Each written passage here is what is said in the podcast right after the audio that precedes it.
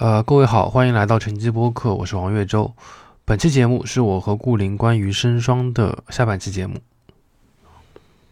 哎，最后来讲一讲，就是你这五六年时间在呃整个大湾区，你自己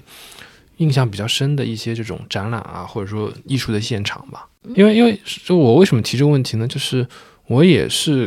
因为关注了几个深圳当地的这种文化号嘛，我发觉，首先深圳它除了办这个 UABB 之外，它其实就是冠上双年展这个名号的这个展览其实挺多的，什么灯光双年展是吧？我好像看到一树也参加了，哦，那是光影艺术啊，对，光影艺术嗯，它反正还有一些其他的，就我觉得好好神奇啊！就你在上海，你也不会有这么多敢冠以双年展这个名号的，他们可能就是一个展会，但他偏要去冠一个这么一个名字。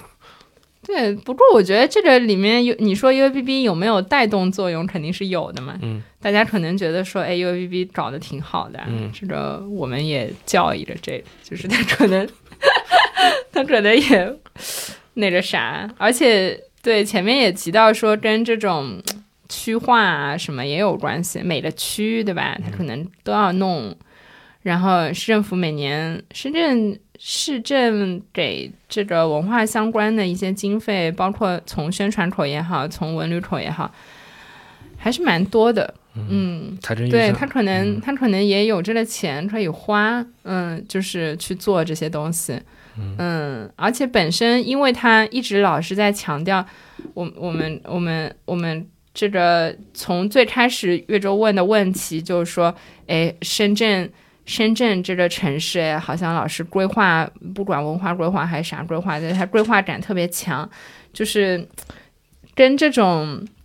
我要成为一个什么样的城市的这种不断的发问、不断的去解答也有关系。嗯，上层建筑一直在对一上层建筑一直在搞这些东西。就你看，我们看看 UABB 的名字啊，一五年叫城市开门，零七呃零五年叫城市开门，零七年叫城市再生，然后后面城市动员、城市创造、城市边缘、城市原点，嗯。嗯，对，光听听这种名字吧，就是你就会有这种，对吧？那它出去的全部都是所谓营造、打造深圳这个城市整体作为一个品牌的一些一些一些动作，所以他会深圳什么什么什么什么双年展也好，什么展也好，什么也好，就是我觉得是好像是一一个这样的一种一种逻辑。嗯，上海可能也有吧，但是我觉得这个也跟就是民间和官方的这种关系是怎么样的有关，对吧？就是可能民间也很活跃，官方也有，民间也参与官方或者什么，大家可能就不会感觉说哦，你有特别多官方活动，就是深圳是呃，反正 就是大家大家也都大家也都参与，但是好像这个领头的。哎，我记得是有一个什么活动，有一个观众问一个嘉宾说这个事儿，说这个活动是谁带头的，然后那嘉宾还说为什么一定要有人带头，你自己找不行吗？对吧，就是是深圳的观众问的吗？对，好像是好像是我我忘了是谁回答，是王子珍还是谁？就是。嗯，这这个这个关系我觉得特别有意思，就是这个这个问题我感觉好好北好北方，对对对，就是好像说哦，那就是有谁牵头，对吧？然后这个主办方是谁，对吧？钱谁出，是吧？然后那那咱们再看我们怎么参与，对吧？就是这种这种在多大程度上自发性的去组织也有关系，就但是其实也还是有嘛，就是只不过说它的可能声量啊，就是曝光度啊，可能就没有那么没有那么强。嗯，我我一开始你说大就是这个这我们已经来到了今天播客的大湾区速写板块的，就是我我本来还想以为说，哎呃聊聊如果说上海跟深圳城市有什么不一样啊什么，嗯、就是。虽然说大家都说深圳跟广东什么都不都不是一起的，对吧？我们说确实不是一起的。你我们像深圳说粤语的也不多，对，就是说粤语的也不多。然后其实你看它的人员构成，广东人也不是最多的，就是客家也很多，潮汕也很多，东北也很多，湖南也很多，对吧？就是，嗯、都挺多。其实说穿了，上一辈、我的父辈，甚至是再再再老一点的，可能就是当时为了为了支援深圳建设，人才引进到深圳的老的上海人，我也是见过好几个。嗯，对他确实不是那么，但是你你还是耳闻目染吧？就是就比如说去饮茶，呃，蛇口有一个老的这个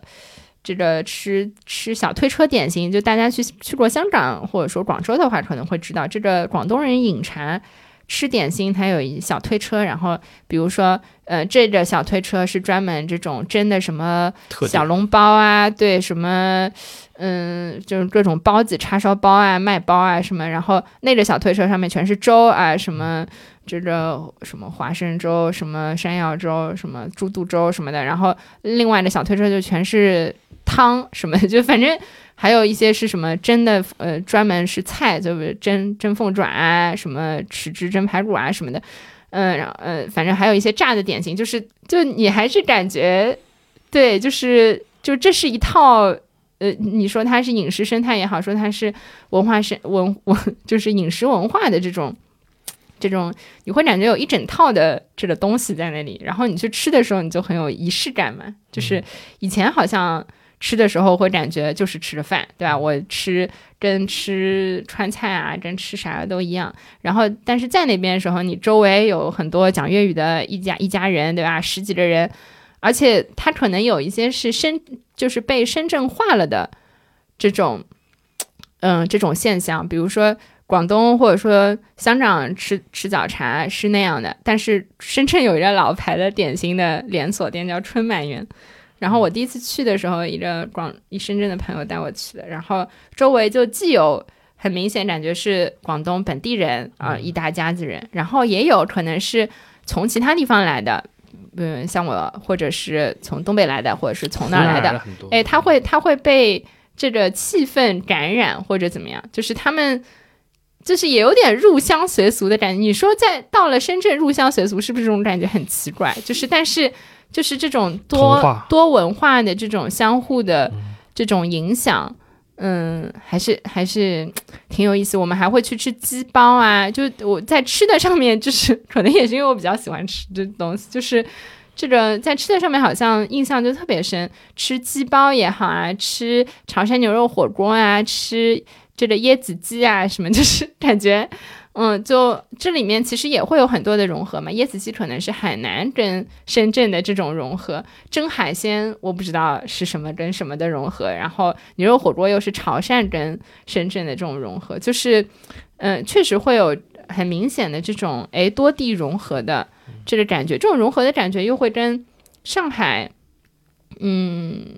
对上海可能会有一点说保留原汁原味的感觉，说哎，你来吃这家，这家是正宗的川菜，或者说，哎，那家那家是正宗的什么什么菜，就是它会有一点。就强调它原汁原味、原本的身份，但是在深圳，它它的广告往往是深圳人爱吃的重庆小面之类的，就是它会是，就是它会很强调说某个东西来了之后，跟深圳哎这个身份在文化上的一个融合。嗯，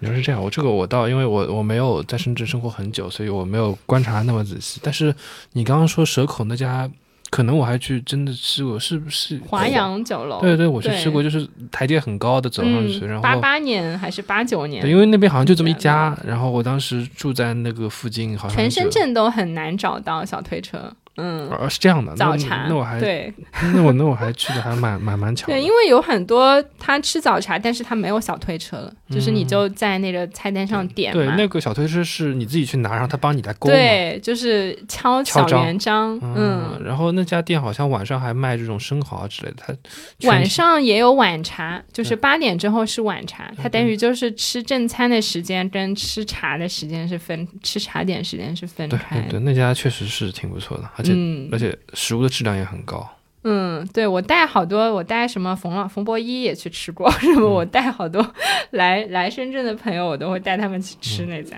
嗯，是不是要问他收点广告费？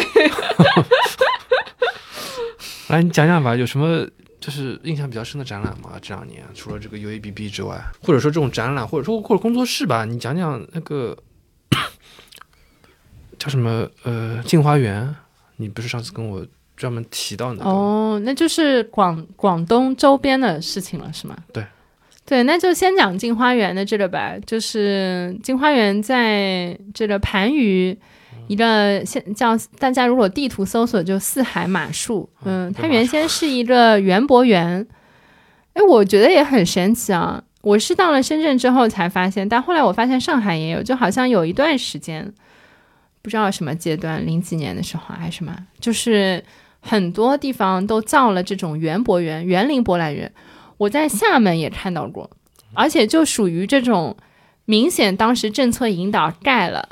然后可能作为文旅开发的一个重点项目，然后结果后来又荒了，就完全不用了，然后他又在。重新就是可能这个产权各种移动啊，然后它又再重新运营起来，才会有又是马术，然后可能金花园维他命又找了这个地方，然后维他命本身是一个也是中国蛮老牌的一个当代艺术的画廊嘛，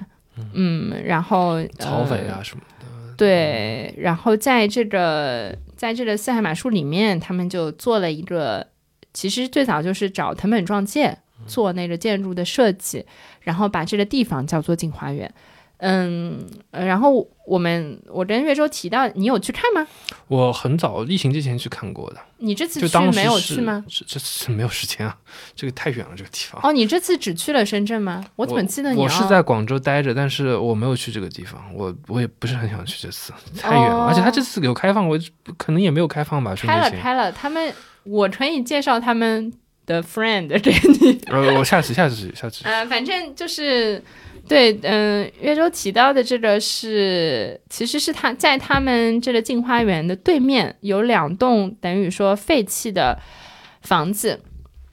然后他们找了也是蛮有名的一个一个越南裔的艺术家叫丹沃，嗯，傅丹，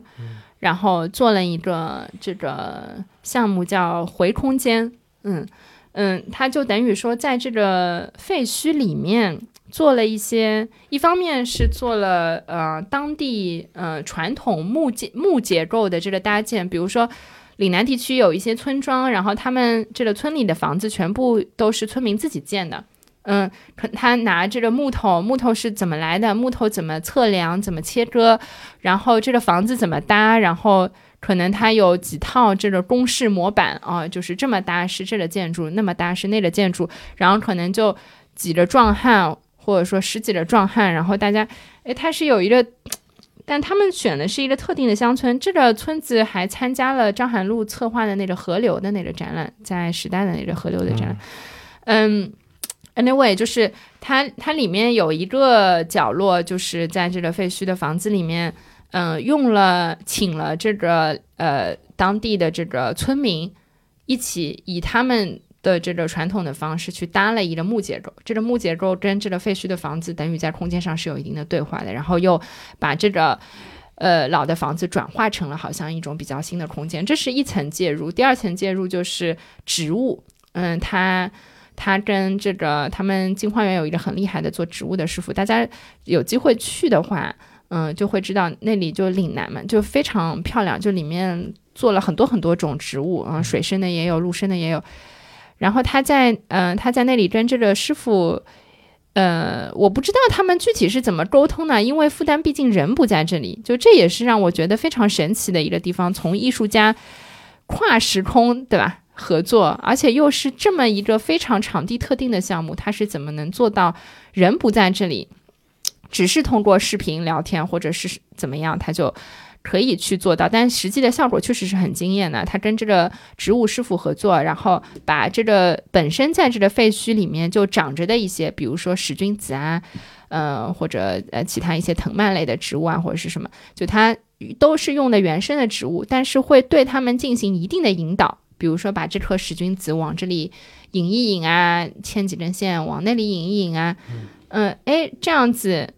这个植物好像跟空间又有一种一种对话，呃，植物也变成这个创作者的一种感觉，嗯，然后它里面第三层介入就是说，它放了一些家具，放了一些他自己做的，还有扫帚啊什么的，就是物件层面上的，就它会放在这里面，非常非常微妙，非常细腻，嗯，他把这种光影的变化，然后你因为都全部都是切身的感受嘛，那植物它本身也有肌理，也有一点像皮肤的这种感觉，颜色，嗯，对，所以是，对，确实是非常非常惊艳的一个东西。而且你说这种气候，然后废墟的这种腐败的感觉，又是一直都在那里的，就是你会感觉这个东西非常的自然。嗯，的原因是它又有腐败的暗的那一面，它又有阳光照过来的时候，你又有非常有活力的、温暖的、明亮的那一面，对这些东西交织在一起，嗯，就很活，就是你不会觉得说这只是一个作品放在那里的感觉啊，艺术家在这里面有一点像是导演，然后阳光也是他的演员，植物也是他的演员，然后对。嗯，然后它又是一个建筑嘛，你是要在它叫回空间，就它有一个路径的，你是沿着这个参观者是沿着这路径在走，那你本身也是在不断的移动的，这个又跟可能熟悉中国园林的移步换景啊什么这种真的是非常有意思。我前两天还重新看了 David Hockney 在八八年的时候做过一个片子叫《跟康熙南巡的一天》，啊，游什么？嗯，对，他在那边就是。他用四十五分钟呃影片的这个形式去讲这个中国的这个传统画轴，我们在看看这个画轴的时候，跟看西方一张画，它是一个固定的窗口，然后定点透视，是完全两种观看的方式。他说，这个我们在看画轴的时候，其实也是移步换景，而且因为它的这个。它所里面所有的线都是平行的，然后它的视角也是在不断的移动的。就是画家他可以在这个画里面呈现给你，嗯，可能同时十几个不同的，甚至几十个、几百个不同的视点。嗯，这个就是跟园林也是很像的。嗯，对，所以这个是让我觉得，嗯，很有意思。嗯。嗯，我感觉你说这个，你你再能说第二个吗？对，就是跟他能比比较的，其实这个这个，而且对岳州也说是广州的嘛，我觉得这个跟气候也有关系啊，东西反正放哪儿都长得特别好，对吧？就是气候可能也决定说让它。可以去做这样的东西，在北方可能冷都冷死了，或者说长不出什么东西，那你就不会有这种好像很妖娆的感觉啊！啊，现场一直萦绕着一种非常妖娆的仙气。音韵，嗯，对对，略有仙气，是的，嗯，第二个，嗯，哎，我我我我回到 U A B B 说一下，就是其实刚才说。呃，也基地制造，那是因为我们写了那篇东西嘛。嗯。但但其实还有一个区域，我当时看了也觉得很有意思，就是那个做 Zoop，就是非人类中心视角的那个区域，叫似曾相识。嗯。这个展区，它它其实就在那个大家如果去现场的话，在那个，因为现在里面已经有一个营业的商铺了，就是一个啤酒啤酒坊。嗯，叫老爷先酿，然后在这个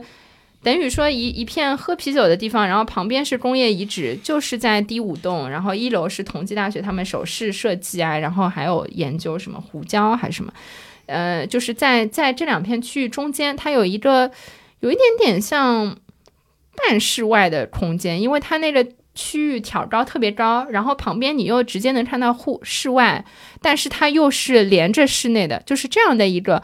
半室内室外的一个一个一个一个区域里面去展这个呃叫似曾相识这个系列，他们是跟荷兰很多的这个呃创作者学院去合作，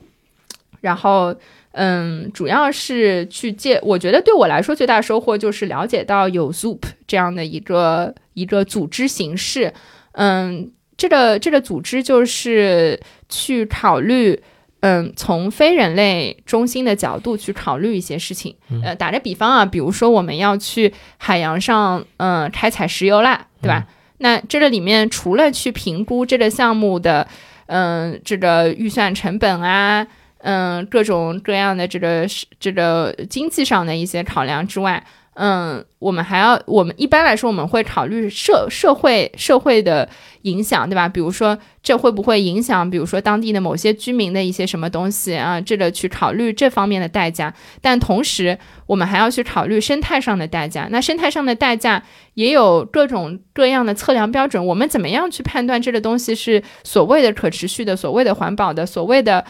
呃这个保护生物多样性的呢？就是这里面到底有多少种？这个对，到底有多少种视角可以去呃理解、评判、评估这些东西？嗯，那它其实就是一个非常强调，嗯，怎么说呢？就是在这么一个大的地球上面，我们不是唯一的居民，对吧？鸟也住在这里，树也住在这里，很多人都住在这，很多东西都很多物种都住在这里。那别的物种会怎么看这件事情？然后以人类的。这个方式去预测一下，嗯，然后把这个东西加入到评估的过程当中来，嗯，这个是现在尤其是在北欧，嗯嗯，反正推行的比较多，而且，呃，这次他们尝试做一些本地化的，但是我觉得本地的这些都不是特别理想，可能也是因为策展的时间比较紧张，或者说资源有限的原因。但是我觉得这个确实也是现在大家讨论比较多的，那所谓的去人类中心主义，或者说。非人类中心视角的这些东西应该怎么样去践行？那 Super 本身它也是一个，一方面是非盈利的机构，另外一方面它也在推动一些法律法规的制定、法案的推行啊，什么就是这些 legalization 的部分、法制化的部分也是很重要的。嗯，OK，有其他展览要推荐吗？没有了。哇，你这么想让我推荐展览？那就那就那就不推荐了。那我们收个尾吧。你还要比较城市吗？我觉得你前面都已经提到了。嗯。对，一一时，如果你如果要让我再推荐展览，我就肯定会说艺术的东西嘛。可以啊，你讲讲艺术吧。就艺术，你刚刚因为没有很详细的介绍他们自己本身。其实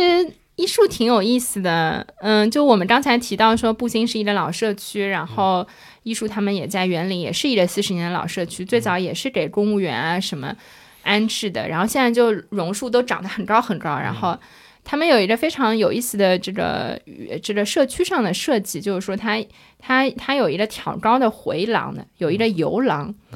这样的话呢，它就有一点园林的感觉。你进这个楼，你可以从一楼，就是它小区里面也有门，然后对着街，它有一些内街，然后这些内街其实也可以通车的，也相当于是外街。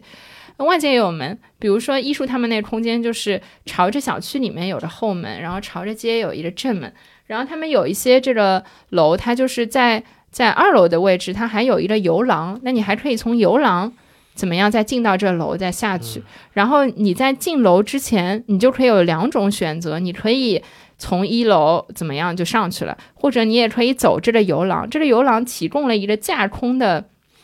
通道，然后也提供了一种非常有意思的观看的关系。你想象一下，有一些楼，然后下面有着游廊，然后有人坐在走在游廊上抽烟，然后远处可能还有着什么小区里面，他们还有着天桥，或者说架架在上面，因为它高低地势不一样，就就形成了非常丰富的这种观看的关系啊。桥桥上有着男人在抽烟，游廊上有着小朋友在吹泡泡什么的，就是。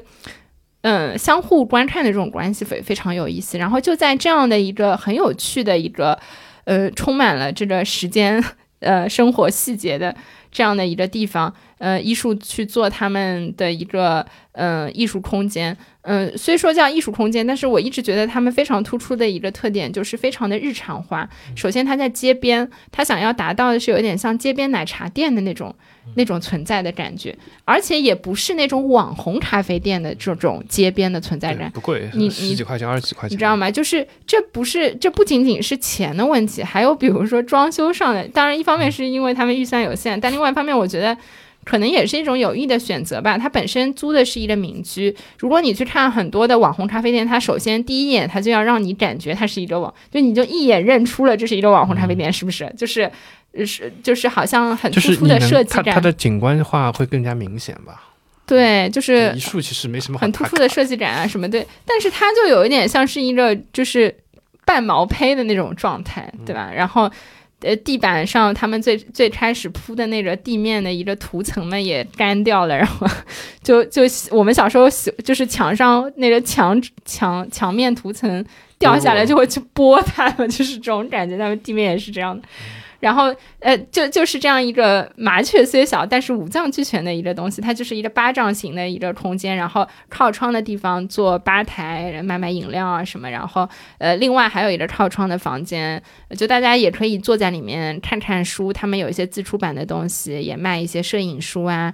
嗯，艺术书啊，然后嗯，有一点点小的衍生品什么的，然后中间最大的一个区域就是基本上是展厅，嗯，然后还有一个阳光房，就大家也可以坐在里面喝喝东西，然后也有展示的部分。基本上他们投影就是需要比较暗的空间的，会放在阳光房旁边一个比较暗的这个隔间里面，然后再走进去还有一个他们自己的图书馆，然后再进去是他们的这个工作工作间，工作间旁边是仓库，然后仓库。就接着这个朝朝呃小区内部的那个背面的这个门啊，就是这么一个 对嗯，就是呃比较日常化、生活化的这样的综合性的一个空间。然后，所以他们平时也录播课啊，然后也做就是呃各种各样沙龙活动啊什么的，嗯。他们有一个展览，我觉得是挺有意思。就除了大家比较熟悉的艺术家个展之外，他们在一九年开始，嗯，哎，对的，嗯，做了一个系列，每年做一次。驻地是吧？嗯，叫嗯艺术屋村。嗯，其实它有一点这个借用，不是驻地，对它，它是一个 open call 的项目，就是它去公开征集创作者。嗯。嗯，因为他们其实并不想要做成一个好像特别学术化的一个艺术机构，就不像建厂或者是上午之类，就我只是找职业艺术家。嗯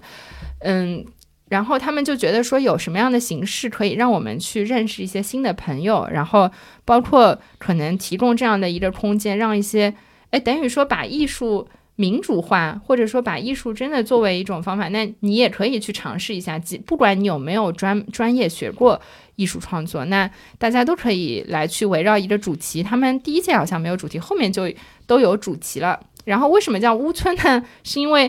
那深圳这个就抬头不见低头见，都是会问说买房了吗？对吧？房子买在哪儿啊？对吧？就是什么什么。我之前在上海的时候，基本上。因为家里面可能上海的小朋友家里可能基本上有一点房子或者什么，对吧？就是大家大家大家不太会，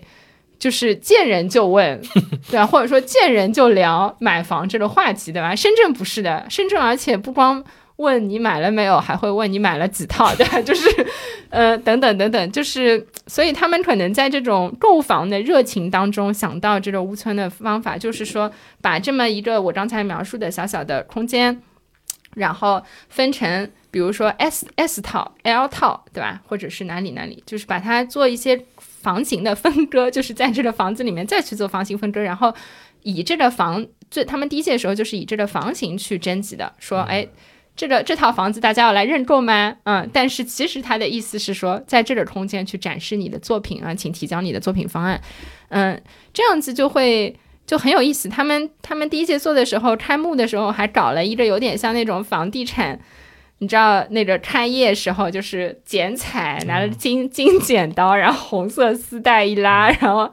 就是就是反正就借鉴了这些地产的形式吧，但是来做艺术的这个项目，就这本身是一种话术嘛，我觉得，但是归根结底就是说，哎，可以开放一些，呃，让一些，嗯。对，就是不完全在这个所谓的圈子里面的人，去展示交流，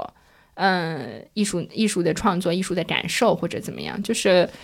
嗯，比较这这个也就是我说的这种日常的意思，不仅是说因为是在街边啊，或者说在一个生活区居民区里面，还是因为它的这种把艺术日常化的这种。这种这种尝试，然后这个是每年都做，然后后面两届他们就是有主题了，比如说。去年的主题是水晶，嗯，然后就也有好几个。那参展的人里面，既有专专专门学艺术的啊，也有一些所所谓的素人的，嗯，这个也挺挺有意思的，嗯嗯，挺好。我结个尾吧，嗯，呃，今天就非常感谢顾林来我们节目来分享他在深圳跟整个这个粤港澳大湾区这几年的一个见闻吧，包还有包括关于这几届 UABB 深港双城城城市建跟筑双年展。双年展的一个 几年来的一个体会。呃，也欢迎大家关注顾林，他自己也会经常上那个医术的播客节目，包括也会在他自己的公众号写很多关于艺术，包括他自己的一些见闻跟评论嘛。你的公众号应该就是叫做林林顾顾 O R G，对 O R 嗯 G，、就是他的姓名的全非拼。常不稳定的更新，sorry。嗯，OK，好，感谢顾林，以后谢谢月，大家也可以去，到深圳或者来上海找他。嗯一起，玩好的，嗯，拜拜，谢谢，拜拜。感谢收听本期节目，欢迎搜索微信号 cjbkxcs，也就是陈记播客小助手的拼音首字母。小助手会邀请您进群参与讨论。您可以在苹果 Podcast、喜马拉雅、小宇宙以及各个泛用型播客客户端收听节目，也可以在微博、微信上搜索“陈记播客”与我们互动。如果喜欢节目，欢迎在各大平台打分评论，并分享节目给您的朋友。